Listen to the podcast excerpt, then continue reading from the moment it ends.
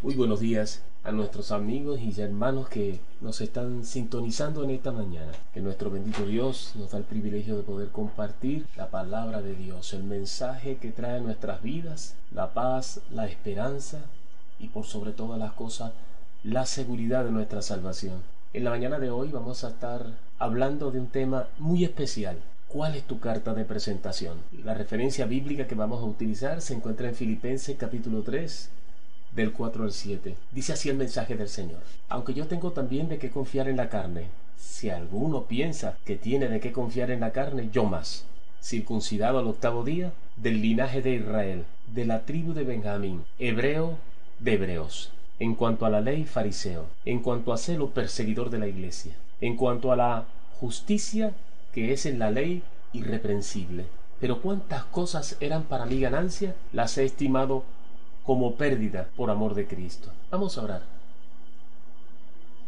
Bendito Dios y nuestro Padre eterno, nuestro Creador, nuestro Señor, venimos en esta mañana delante de ti para adorarte, para exaltarte, reconocer, Señor, que nuestra vida solo tiene sentido en ti. Te adoramos, Señor, en esta mañana porque tú fuiste que pusiste en nosotros el querer como el hacer para venir delante de ti. No es nuestra voluntad, no es nuestra decisión, ni nuestro anhelo, pero tú pones en nosotros ese sentido y esa pasión de buscar esa luz, Señor, que ilumine nuestro camino para caminar en la senda de que nuestro amado Jesús estableció para que nosotros pudiésemos llegar a ti. Padre, en esta mañana oro por hay esperanza. Por cada familia, Padre amado. Tú sabes las necesidades, producto de las situaciones que estamos viviendo en estos tiempos contemporáneos tan difíciles, Señor. Donde muchas veces hay interrogantes en nuestra vida, ¿por qué pasan todas estas cosas? Pero sabemos, Señor, que escrito está. Tu palabra se cumple, Señor, a pesar de nosotros. Permite Dios que podamos abrir nuestros ojos espirituales y ver con claridad, Señor, cuál es la posición que tú tienes para nosotros en este tiempo. Que pongas en nosotros el deseo de orar, Padre amado, porque allí se encuentra la única, la única manera que podemos tener esa paz que solo viene de ti. Mira por cada necesidad de nuestros hermanos, espiritual, física, material, y por nuestros amigos que nos escuchan día a día. Padre, oro para que tu mano se extienda y tú proveas conforme a sus necesidades. Trae el gozo de tu salvación. En este día, Señor, que tu pueblo se levante, Padre amado, creyendo por la fe que hay un Dios poderoso que nos respalda. Hay un Dios poderoso que nos está guiando, Señor. A pesar de las dificultades, a pesar de las limitaciones, nadie podrá limitarnos lo que ya ha sido dado por herencia, que es en Cristo Jesús. Por eso podemos decir confiadamente que Jehová es nuestro ayudador. No temeremos lo que nos pueda hacer el hombre y no temeremos a ninguna circunstancia. Te pedimos por este día especial, Señor, que tú proveas a cada uno según sus necesidades y que pongas en nosotros, en nuestro corazón, el deseo de levantarnos, Señor. te damos gracias, Padre, y estamos gozosos porque estamos en el último trimestre de este año el trimestre de la evangelización. Te doy la gloria por cada familia y cada hermano de Hay Esperanza que se levanta para predicar, que se levanta para evangelizar, que se levanta para interceder por todos aquellos, Señor, que tú has dispuesto para que el plan de redención venga a ellos, Padre. Oro para que cada uno de los hermanos de Hay Esperanza testifiquen verdaderamente de la gloria tuya y que en este trimestre podamos dar frutos, Padre amado, fruto de tu gloria, Padre Santo. Que prediquemos la palabra del Señor a aquellos que la necesiten, Padre Santo. Que hablemos del amor de Cristo en todo lugar, en toda circunstancia y en toda hora. Que damos la gloria también, Señor mío, por los hermanos que están padeciendo alguna enfermedad y los amigos. Padre, tú sabes por qué. Tú sabes la situación, Padre Santo, en la cual se en estos momentos. Te pido por Madre de Caterí, Señor mío, y te pido también, Padre Santo, por los hermanos de que ella está padeciendo una situación muy delicada. Padre Santo se encuentra en Caracas, la capital de Venezuela. Pero Padre, oramos porque sabemos que tu mano, Señor, ya la ha asistido y que tu misericordia a través de tu Santo Espíritu ha hecho una obra especial. Pero te pido también, Señor, para que no solamente tenga la sanidad del cuerpo, sino de su alma, Padre amado, para que venga a los pies de Cristo, Señor mío, y por cada uno de mis hermanos, los que están fuera del país, fuera de Venezuela, aún los que se encuentran en otras naciones y que no son de Venezuela, pero nosotros pertenecemos a la nación de Cristo, al reino de los cielos.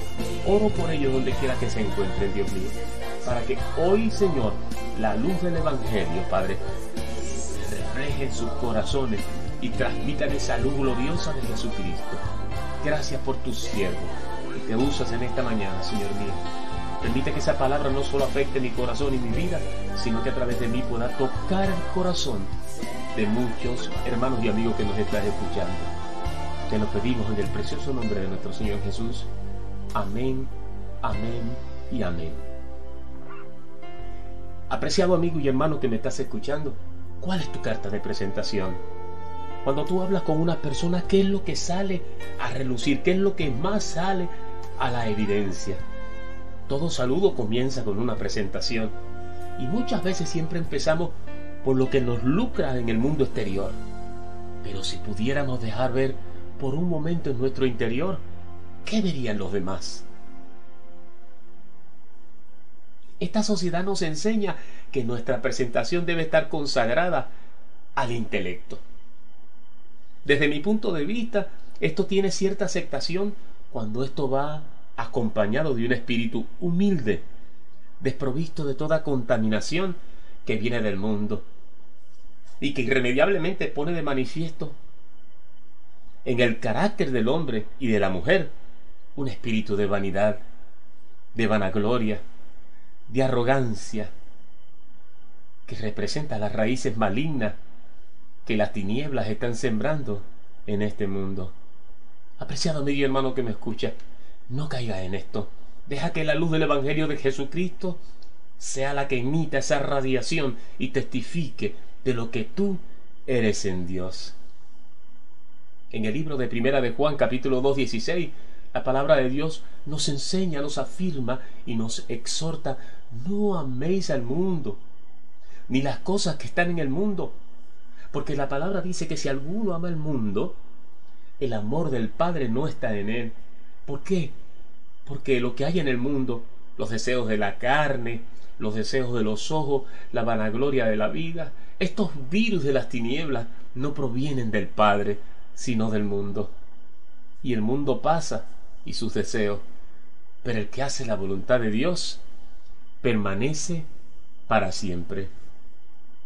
La Biblia es clara cuando nos relata la experiencia de un hombre que gozaba de gran respeto y admiración de la sociedad. Su carta de presentación eran sus grandes logros personales.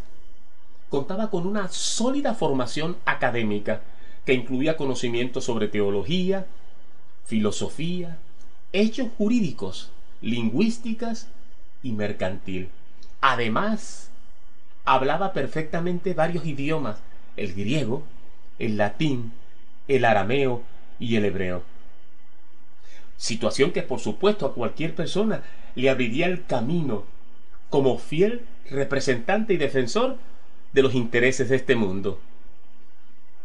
En este entonces, en este hombre que estaba representado por los saduceos, que eran los miembros del Sanedrín de este entonces, y de los fariseos, que eran los rabinos de la época. Fieles aliados desde tiempos antiguos, y que hoy están entretejidos, escondidos camuflajeado en las tinieblas, preparando el terreno para la manifestación del anticristo. De esto hablaremos en otra oportunidad. Sin embargo, amigo y hermano que me estás escuchando, este mismo hombre, Saulo de Tarso, luego de tener un encuentro con nuestro Señor Jesucristo, sufrió una transformación en su vida, sufrió una metamorfosis hasta tal punto de cambiar radicalmente el mensaje de su presentación personal. ¿Cuál es tu mensaje? ¿Cuál es tu tarjeta de presentación? ¿Acaso necesitas nuevamente venir a los pies de Cristo para que sea transformado ese concepto ese aspecto cognitivo que tenemos en nuestra mente de lo que somos y no lo que fuimos hechos por Jesús en la cruz del Calvario. Teniendo mucho que perder, este hombre no estimó como valioso nada de lo que tenía y arrojó todo esto al cesto de la basura, solo para ver si pudiera ganar el amor de Dios que es en Cristo Jesús. Hoy Dios te está llamando. Hoy Dios quiere tener un encuentro contigo, pero un encuentro real, un encuentro que produzca un cambio radical en tu vida y que dejes ver el amor de Dios a tanta gente allá afuera que lo necesita, más que nuestros títulos, más que restregarle por la cara lo que somos y lo grande que llegamos a ser por nuestras obras y nuestros conocimientos. Ellos anhelan el amor sensible, puro, el amor que pueda cambiar su vida, porque son esos mismos títulos que los ha llevado a cerrar su corazón. Ellos anhelan el amor de Dios en lo más profundo de su ser, porque en ellos también está el hálito profundo de la vida de Dios en ellos desde la creación. En el libro de Filipenses capítulo 3, del 4 al 11 dice la palabra de Dios, aunque yo tengo también de qué confiar en la carne. Si alguno piensa que tiene de qué confiar en la carne, mas yo, circuncidado el octavo día, del linaje de Israel, de la tribu de Benjamín, hebreos de hebreo, en cuanto a la ley fariseo, y en cuanto a ser perseguidor de la iglesia, y en cuanto a la justicia, que es la ley irreprensible. Ahí estaba la carta inicial que tenía Pablo. Tenía un gran significado para este mundo tenía un gran significado para la religión y para la ley. Pero cuando tuvo ese encuentro con nuestro Señor Jesucristo, pudo sopesar que todo esto era basura. Y cambió el orden de la prioridad de su vida y buscó desde ese momento cultivar en su corazón el amor de Dios. ¿Qué pasó con este hombre que era asesino de cristianos ¿Qué fue lo que hubo en su vida que produjo un cambio? ¿Qué es lo que tanta gente está buscando en este tiempo y no puede conseguir? Lo busca en la política, lo busca en la religión, lo busca en tantas cosas, en las deformaciones sexuales, el homosexualismo, el lesbianismo. Anda buscando una identidad. ¿Qué hizo este hombre que podemos enseñarle entonces a nuestros seres queridos, a las personas que habitan en este mundo? ¿Qué hizo este hombre que dejó de lado todos sus logros solo para ver si podría lograr alcanzar el amor de Cristo?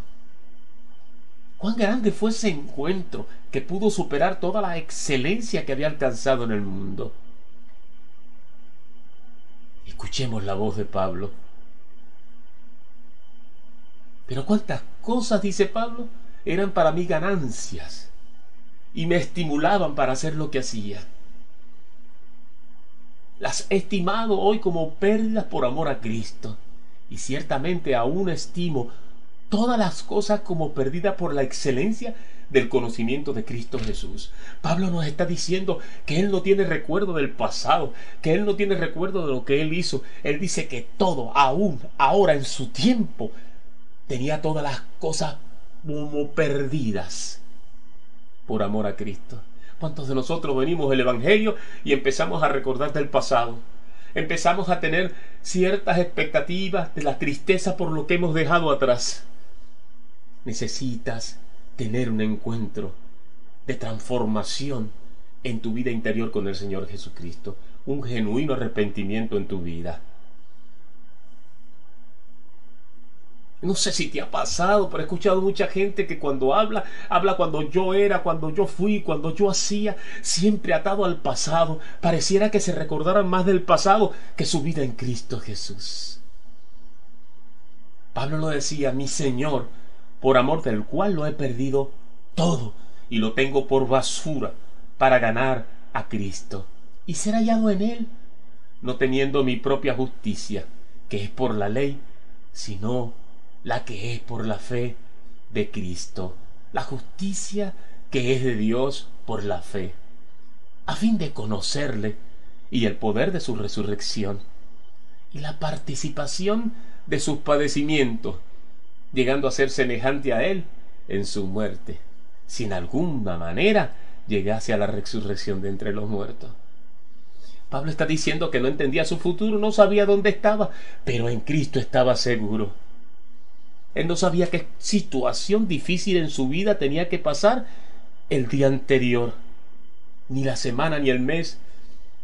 Él no sabía qué cosa iba a pasar con su empleo, con su trabajo, con todos sus títulos, pero todo lo puso en manos de Dios y confiaba de que todo lo que estaba por venir para su vida era mejor, independientemente de él a pesar de él.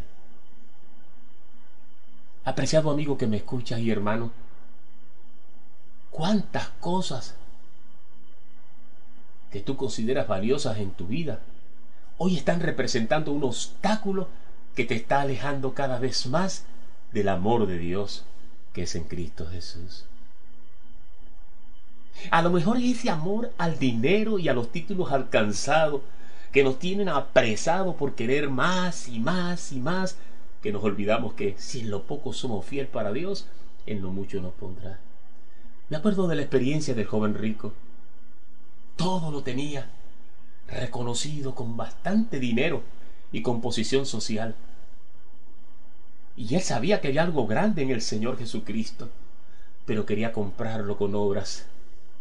Y lo que, lo que encontró fue salir avergonzado de ese lugar, porque su corazón estaba tan apegado a lo material, que era un estereotipo. O quizá producto de la situación en que vives en estos momentos en miseria, tanto física como espiritual, que te embarga un espíritu de conmiseración. Te estás negando a ti mismo la posibilidad de alcanzar la gracia que viene de Dios. El enemigo, las tinieblas te tienen atrapado en tu pasado, en los errores que has cometido. Y te tienen sumergido en el fango, en el abismo de la inseguridad y de la conmiseración. Ven a la gracia que es en Cristo Jesús. Es por gracia. Ninguno de nosotros, por las obras que hacíamos, éramos merecedores de la gracia de Dios sino de la condenación eterna. Pero fue por gracia que nuestro Señor Jesucristo entregó su vida en la cruz del Calvario. O quizás es producto de tu ignorancia y el desconocimiento del verdadero mensaje de salvación de Jesús. Has escuchado palabras completamente golpeadas, cambiadas, aberraciones que toman la palabra de Dios para confundirte y para guiarte por sendas equivocadas. Has estado siguiendo doctrinas basadas en la sabiduría del hombre que te están llevando a ser más codependiente de este mundo. Y de esta manera te hacen servir a sus deseos miserables y mezquinos, haciéndote vivir una vida llena de culpabilidad, buscando alcanzar la paz en tu corazón por medio de las obras, alejándote así de la gracia de Dios que es en Cristo Jesús haciéndote creer que lo único importante en tu vida es solo lo que ves y lo que tienes o puedes alcanzar, y no lo que esperas a través de la promesa de Dios. La palabra de Dios nos enseña, así como desciende la lluvia del cielo. De manera inesperada, la vemos venir, pero no sabemos cuándo se precipita. La palabra de Dios dice, así desciende mi palabra y riega la tierra de tu corazón y la hace germinar y la hace prosperar. Y va a dar semilla al que siembra y pan al que come. Dice, así es mi palabra, dice el Señor, que no regresa ni vacía, sino que hace lo que yo ya le he enviado a hacer. Apreciado amigo y hermano que me estás escuchando, es tiempo de despertar Hoy Dios te está llamando a su presencia, a una nueva vida, a una real transformación, a un evangelio del testimonio glorioso de nuestro Señor Jesucristo, a dejar los estereotipos de la fe y de la religión que te llevan a ser hipócrita creyendo que estás haciendo cosas para Dios, pero estás completamente desviado de la verdadera senda de salvación.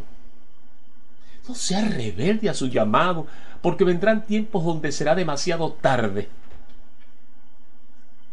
en el libro de Filipenses capítulo 5, del 6 al 17 dice, un resumen del 6 al 7 dice, nadie os engañes con palabras vanas. tenemos un maestro por excelencia. Dios envió a su Santo Espíritu para enseñarnos, para conducirnos. Dice la palabra, porque por estas cosas viene la ira de Dios sobre los hijos de desobediencia. No seas pues partícipes con ellos. En el libro de Isaías capítulo 51 del 15 al 17, la palabra del Señor nos enseña. Porque Jehová, porque yo Jehová, que agito el mar y hago rugir sus ondas, soy tu Dios, cuyo nombre es Jehová de los ejércitos. Y en tu boca he puesto mis palabras, y con la sombra de mi mano te cubriré, extendiendo los cielos y echando los cimientos de la tierra, y diciendo a Sión, pueblo mío, no sé cómo te llamas, no sé cuál es tu nombre, no sé dónde te encuentras, no sé en qué lugar de la tierra, pero el Señor te está diciendo, Hijo, eres mi pueblo, pueblo mío eres tú, despierta, despierta, levántate en esta mañana porque tú bebiste de la mano de Jehová el cáliz de su ira, porque el cáliz del aturdimiento bebiste hasta los sedimentos. Hoy es tu día. Hoy es el día de Dios para ti. Ven a su presencia. En el libro de Mateo capítulo 11, 28 la palabra dice, venid a mí, todos los que estáis trabajados y cargados, y yo os haré descansar. La palabra de Dios es clara cuando nos dice en ningún otro hay salvación. No es la religión, no son las imágenes, no son las obras. A lo mejor vives aturdido haciendo obras, sacrificio, más obra, más sacrificio y nada pasa con tu vida. A lo mejor está diciendo, pero es que yo soy una buena persona, yo no le hago daño a nadie. Yo ayudo a los demás, al necesitado. Todo lo doy por los demás. Déjame decirte algo en ninguno, en ningún otro hay salvación. No es por las obras ni lo bueno que tú puedas hacer. Porque no hay otro nombre bajo el cielo dado a los hombres en la cual podemos ser salvos. Solo Cristo Jesús tiene poder para salvarte. Solo Él fue enviado por Dios. Y en este mundo solo Él tiene el poder para salvarnos. Pablo tomó su decisión. Dejar todo. Lo puso por basura y ahí y aún en medio de las dificultades más complicadas no hacia atrás para tener recuerdo de todo lo que dejó, sino que anheló y amó más bien todas las dificultades porque sabía que lo que estaba delante de él era lo mejor. Y se apegó a la gracia de Jesús. Pero tú, ¿Qué decisión tomarás hoy? ¿Seguirás siguiendo esa senda religiosa, un estereotipo de cristiano? ¿O seguirás por el mundo de las obras sin tener a Jesucristo en tus caminos? La palabra de Dios nos dice que angosta es la puerta que nos lleva a la salvación y, y ancha es aquella que nos lleva a los caminos de perdición. El enemigo te va a mostrar cosas grandes para que, y que tú la puedas alcanzar, reconocimiento a nivel de los hombres, dinero, mujeres, distracciones, así como el hijo pródigo. Pero todo es una un oasis, una mentira, un estereotipo. Vas a negociar tu salvación y dónde pasarás la eternidad. Sea cual sea la decisión que tomes, va a determinar para ti tu porvenir y solo tú serás responsable de las consecuencias. Ora al Señor. Me humillo delante de su presencia para que esta palabra pueda tocar tu corazón y pueda permitir que el Espíritu Santo redarguya tu, tu entendimiento, tu pensamiento, tu ser y puedas abrir tu corazón y nuestro Señor Jesucristo reinar en tu vida. Quiero hablarte a ti amado hermano, que a lo mejor ha hecho una decisión de fe. Pero la palabra de Dios también dice que la fe sin obra es fe muerta. Dice que eres de Cristo, pero no manifiesta el carácter de Dios. Tu carta de presentación son tus títulos, tu dinero, todo lo que tú haces. Déjame decirte algo, hermano querido. Es tiempo de que le pidas al Señor que cambie tu currículo. Que cambie todos los ítems de tu currículo. Y que traiga a tu vida esa palabra que va a ser sellada por toda la eternidad y que va a ser el testimonio del mismo Jesús a través de tu vida a todas las naciones. Y para ti, amigo querido, que no has tenido un encuentro con Jesús, quizás estás escuchando estas cosas y te motivan, pero tu corazón está apartado de Dios, es tiempo. Si esta palabra te ha tocado, es tiempo. No tienes que venir a la religión ni cambiar de religión porque la fe en Jesús no es religión. Abre tu corazón, dile Señor Jesús, ahí donde estás en tu intimidad no tienes que ponerlo en parlante, en megáfono. Solamente en tu intimidad de tu cuarto, Señor Jesús, he probado con todo. Vengo a ti, Señor, abro mi corazón. Te reconozco como mi único Señor y Salvador. Entra a mi vida, transfórmame, cambia mi carta de presentación, Señor mío. Y poder decir, ya no vivo yo, sino Cristo vive en mí. Que el Señor te bendiga y la gloria de Dios abunde en este día en cada uno de nosotros. Amén, amén